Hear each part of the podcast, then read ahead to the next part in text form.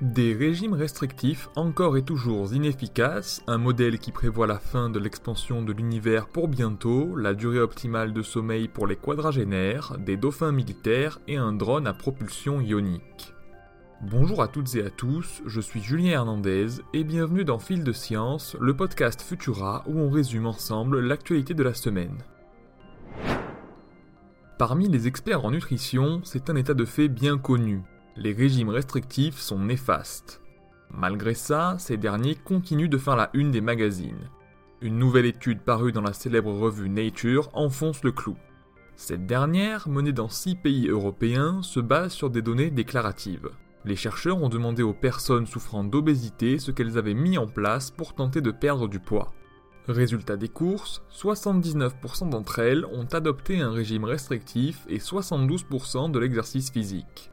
Pire encore, ces deux stratégies semblent être plus néfastes que bénéfiques étant donné qu'elles semblent associées à des prises de poids.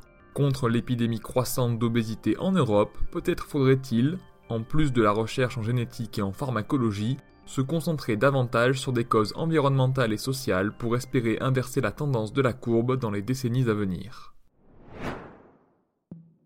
Initialement, le modèle du Big Bang prévoyait une décélération de l'expansion de l'univers.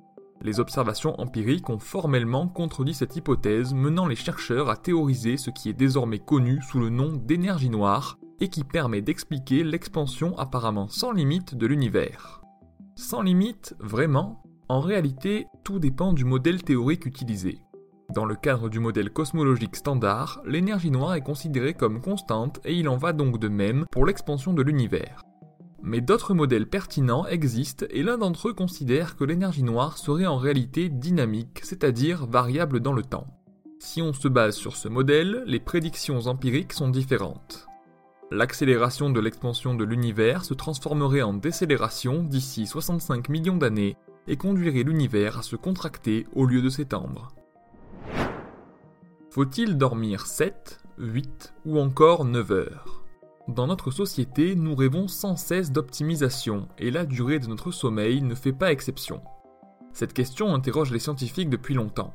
Comme souvent dans le domaine des sciences médicales, la réponse n'est pas univoque et la durée dite idéale dépend de plusieurs facteurs, notamment de l'âge. Pour tenter de la déterminer chez les personnes de plus de 40 ans, des chercheurs ont trouvé des associations entre une durée de sommeil de 7 heures et la bonne santé de plusieurs régions du cerveau. Précisons que cette étude a été réalisée à l'aide de données disponibles au sein de la Banque de données biologiques britannique et que la portée des résultats est donc limitée par le caractère observationnel de l'étude et son ethnocentrisme. Les animaux ne sont malheureusement pas seulement exploités pour leur chair ou leur fourrure, mais aussi pour leurs compétences. Depuis quelques jours, nous avons la confirmation que l'armée russe a posté des dauphins au sein du port de Sébastopol, en Crimée. La raison est simple, ces derniers sont plus adaptés à l'environnement marin et peuvent repérer des ennemis qui tenteraient de s'approcher grâce à leur capacité d'écolocation. Des drones sous-marins sont évidemment en cours d'élaboration, mais il reste difficile, selon les experts, de lutter contre des centaines de millions d'années d'évolution. Rappelons que ce n'est pas la première fois que des animaux marins sont utilisés à des fins militaires. Les États-Unis, par exemple, ont eu recours à de telles stratégies lors de la guerre du Vietnam. Et pour finir, allons faire un tour du côté de la Floride et de ses innovations technologiques. La société Undefined Technologies a présenté récemment le prototype d'un futur drone à propulsion ionique. Pour l'instant, l'appareil ne tient que quelques minutes dans les airs et en intérieur. Il reste encore de longues heures de travail aux ingénieurs pour parvenir à concurrencer d'autres types d'engins disponibles sur le marché. Les images du drone à propulsion ionique en cours de vol sont à retrouver sur Futura, bien entendu.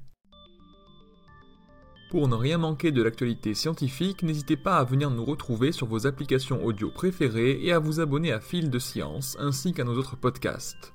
Ce dimanche, je vous invite à découvrir notre nouvel épisode de Science ou Fiction où nous répondrons à la question suivante Les caméléons changent-ils vraiment de couleur pour se camoufler? Pour le reste, on se retrouve vendredi prochain avec toujours plus de nouveautés scientifiques. Et d'ici là, bon week-end à tous.